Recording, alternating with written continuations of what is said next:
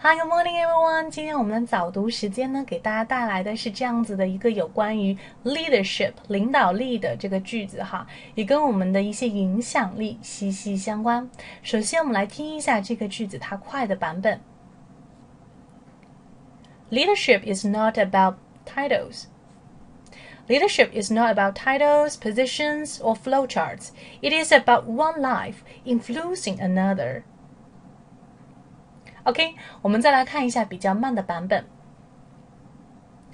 Leadership is not about titles, positions, or flowcharts.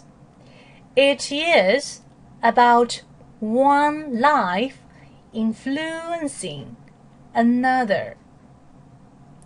Leadership is not about titles, positions, or flowcharts.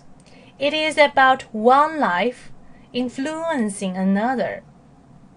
OK，就说领导力啊，跟这些所谓的头衔啊、职位啊，还有这些流程的图表啊，不管跟什么，你对别人的一个生命的影响力有关。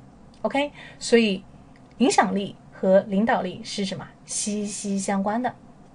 All right, if you like today's program. Or you would like to learn English, you can add me on WeChat，可以加我的微信哈，三三幺五幺八幺零。另外呢，一定要加入我们八天英语集训营，在我们的七月底哈，一定要抓紧这个名额。我们开一个千人大课哈，OK，从这个发音，还有我们的词汇，还有我们的这个流利度等等，来给大家解析一些口语的技巧。另外呢，还有我们的一些什么练习课，OK。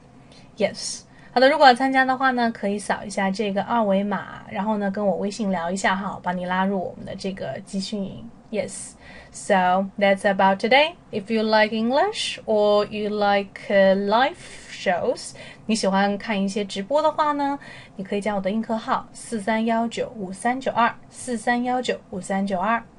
OK，so see you next time.